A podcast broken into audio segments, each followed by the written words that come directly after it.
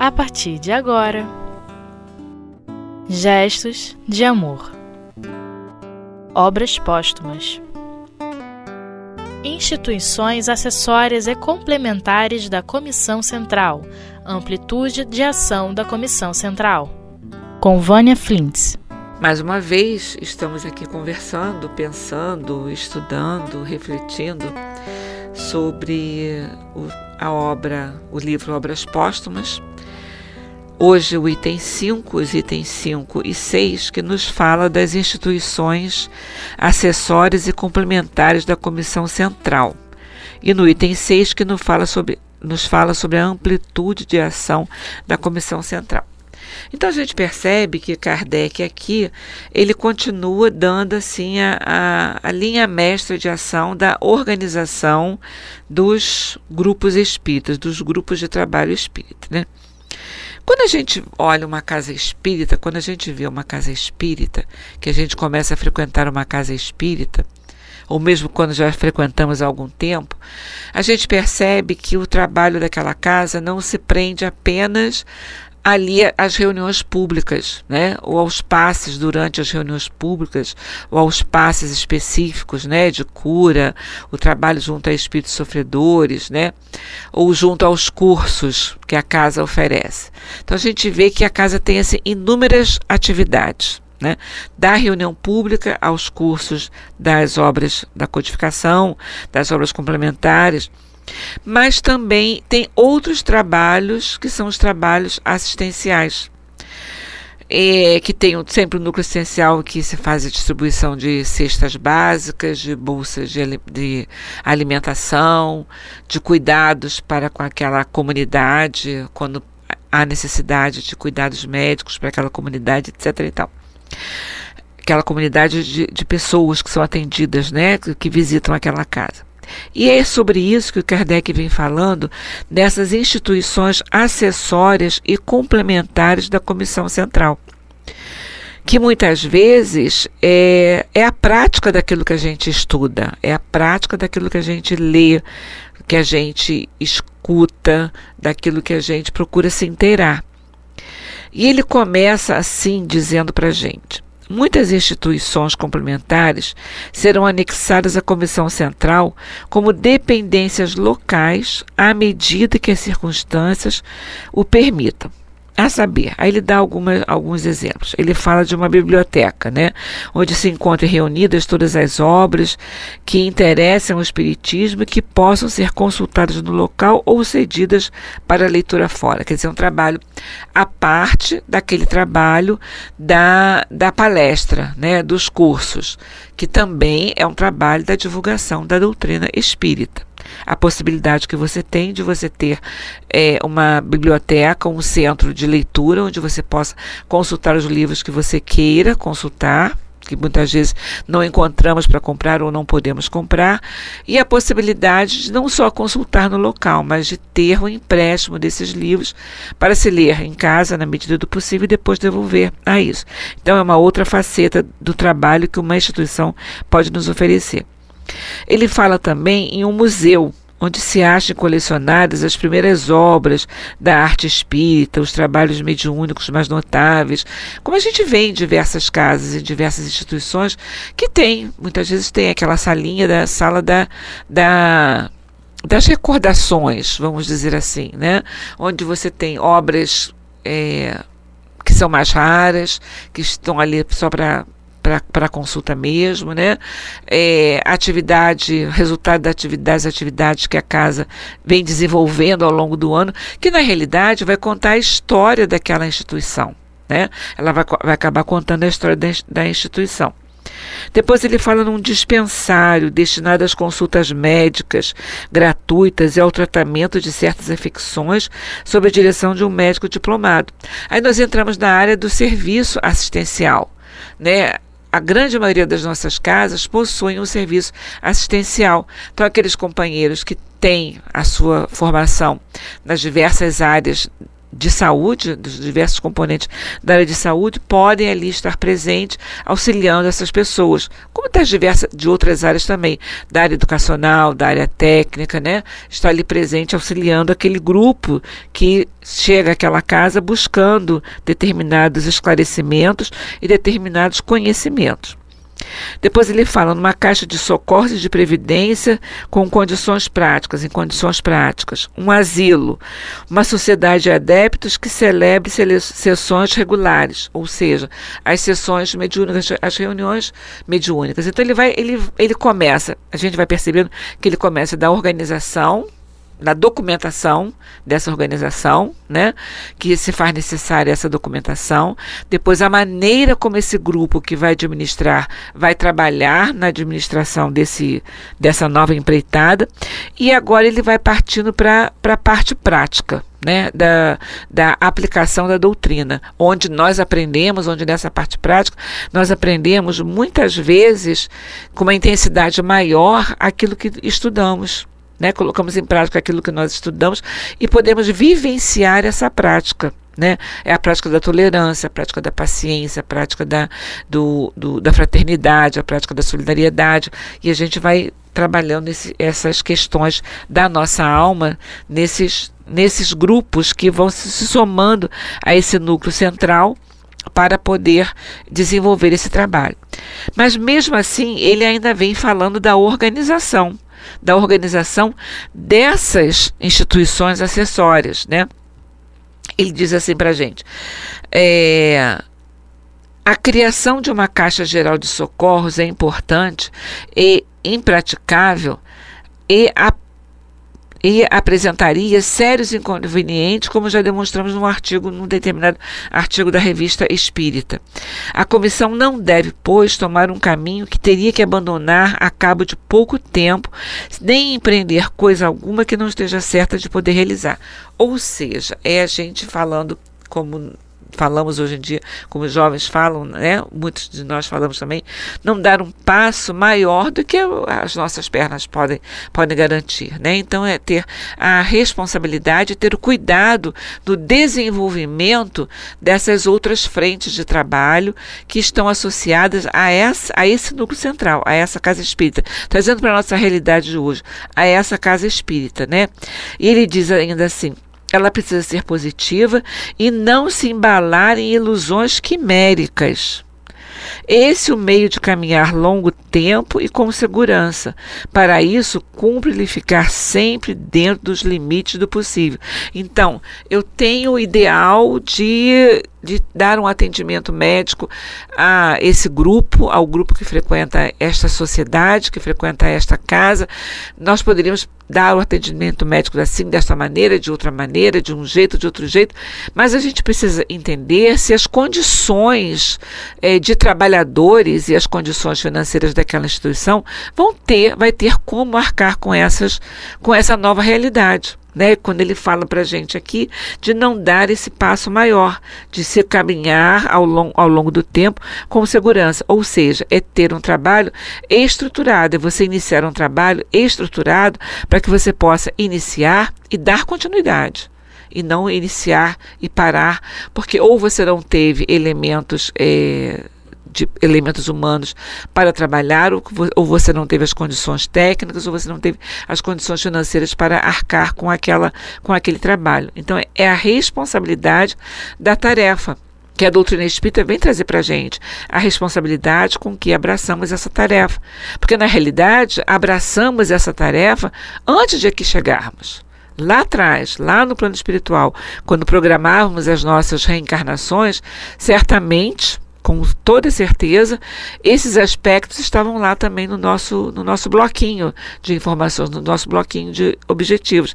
Então, é um compromisso assumido. Então, se é um compromisso assumido, é um compromisso que eu tenho que levar até, até o final. Então, eu tenho que saber se eu tenho condições de dar esse, esse passo maior. Né?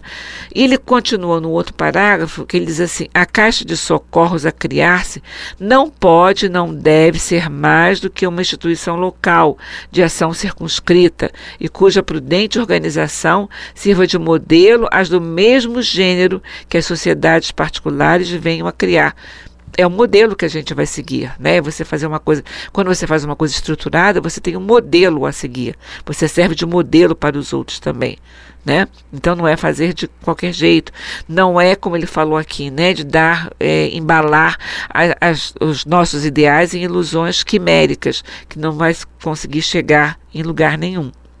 E mais à frente, já terminando esse parágrafo, ele diz assim: o projeto de um asilo na acepção completa do termo não poderá ter execução logo de começo. É o mesmo cuidado que ele vem falando, né?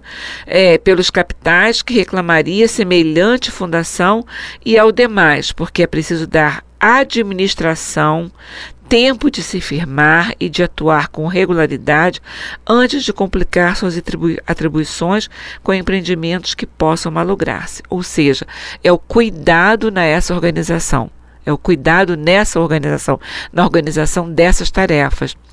A gente tem os ideais, tem os planos, tem os objetivos e tem os sonhos, mas vamos trabalhar com a realidade que nós temos com aquilo que é possível a gente fazer. Então é isso que o Kardec vem trazendo nesse capítulo 5 para a gente, que nos serve de reflexão até para a nossa vida do dia a dia, né? das, nossas, das, nossas, das nossas ilusões e dos nossos ideais.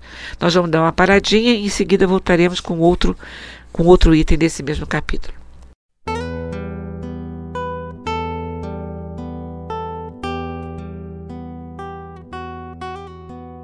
Gestos de amor. Obras póstumas. Bem, amigos, voltando à nossa conversa, nós vamos abordar agora o tema que fala sobre a amplitude da comissão central. E Kardec começa assim, no primeiro parágrafo. No princípio, um centro de elaboração das ideias espíritas se formou por si mesmo, sem desígnio premeditado, pela força das coisas, mas sem nenhum caráter oficial. Ele era necessário, porquanto, se não existira, qual seria o ponto de ligação dos espíritas disseminados por diferentes países? Não podendo comunicar suas ideias, suas impressões, suas observações a todos os outros centros particulares, esparsos a seu turno, e tão raros sem consistência, ficariam insulados com ficariam insulados com o que a difusão da doutrina sofreria.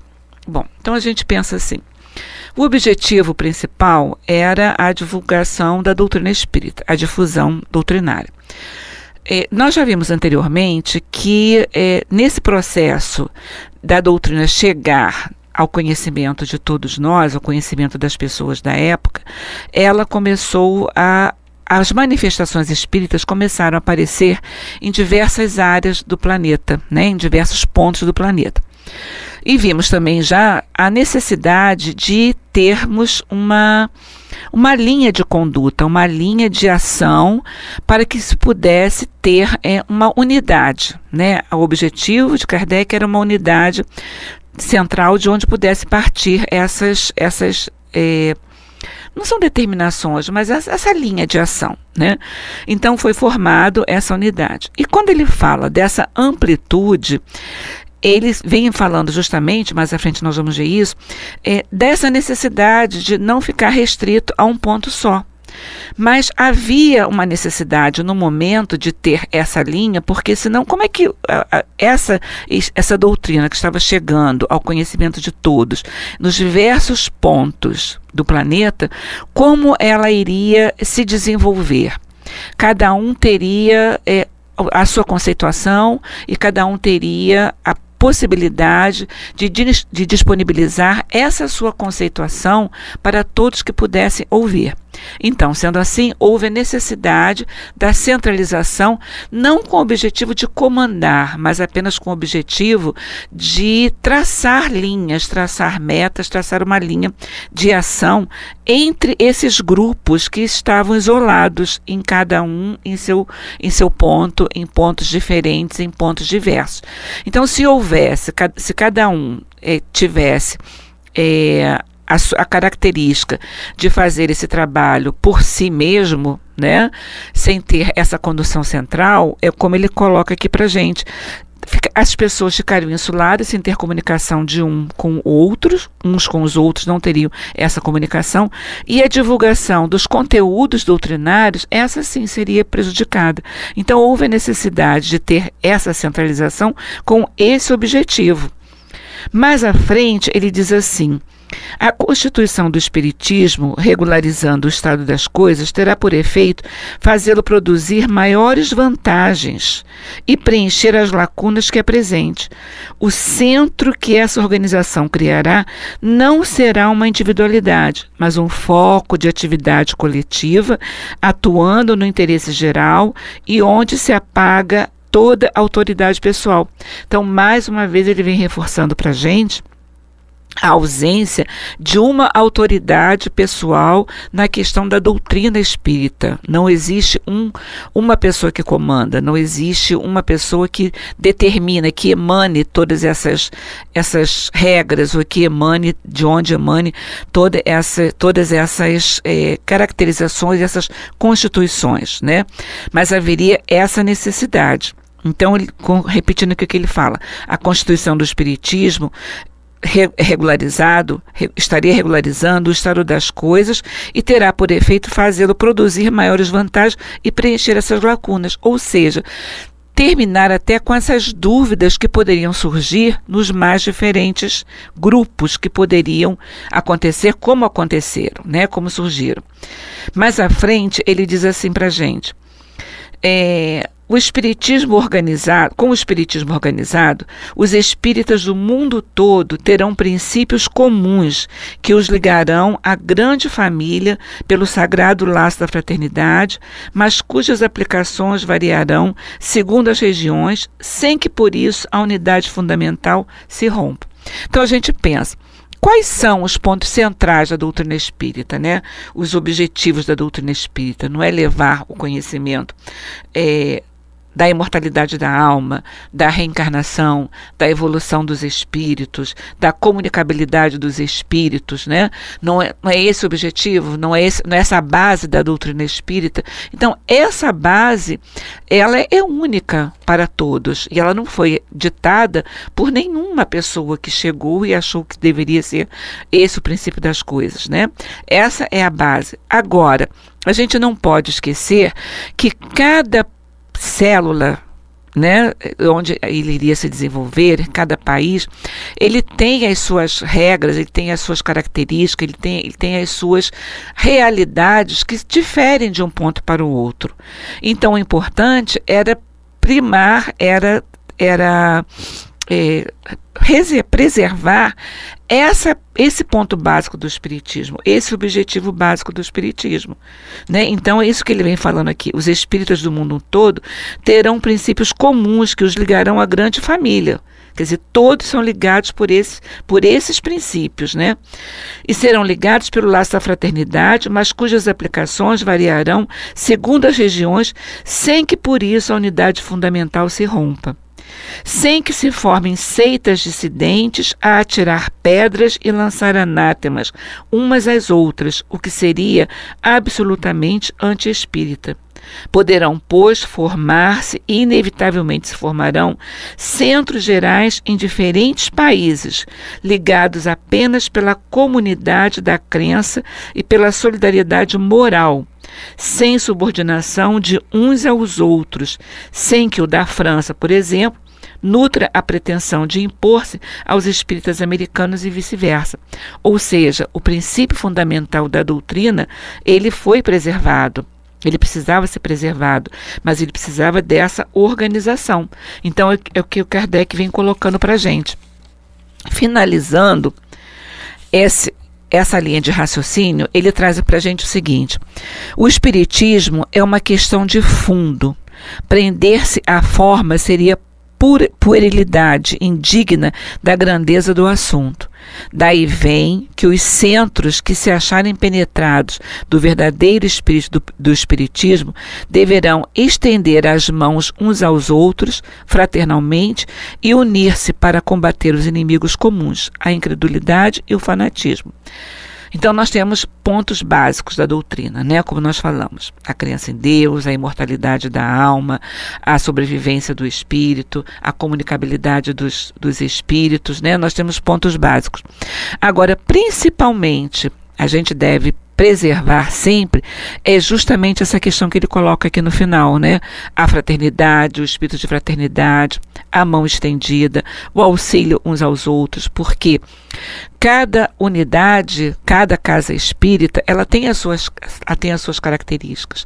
Cada centro de divulgação tem as suas características. Então, que às vezes um tem uma facilidade de desenvolver uma determinada, uma determinada tarefa, outros não têm. Então, que essa unidade fraterna, que essa unidade da solidariedade seja o objetivo principal dos divulgadores da doutrina espírita, da divulgação, da divulgação doutrinária.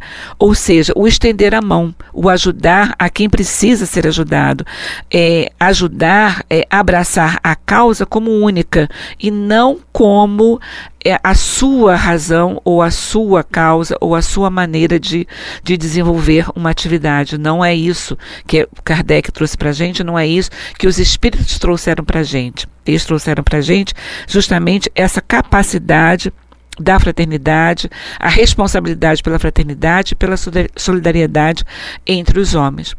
Então, que Jesus nos ajude a preservar esse ponto, né? Que Jesus nos ajude a ter sempre os braços estendidos e as mãos estendidas aonde necessita de trabalho e que possamos estar lá dizendo presente a esses trabalhos unicamente por amor à doutrina espírita. Um grande abraço a todos, até uma próxima oportunidade, se Deus assim o permitir.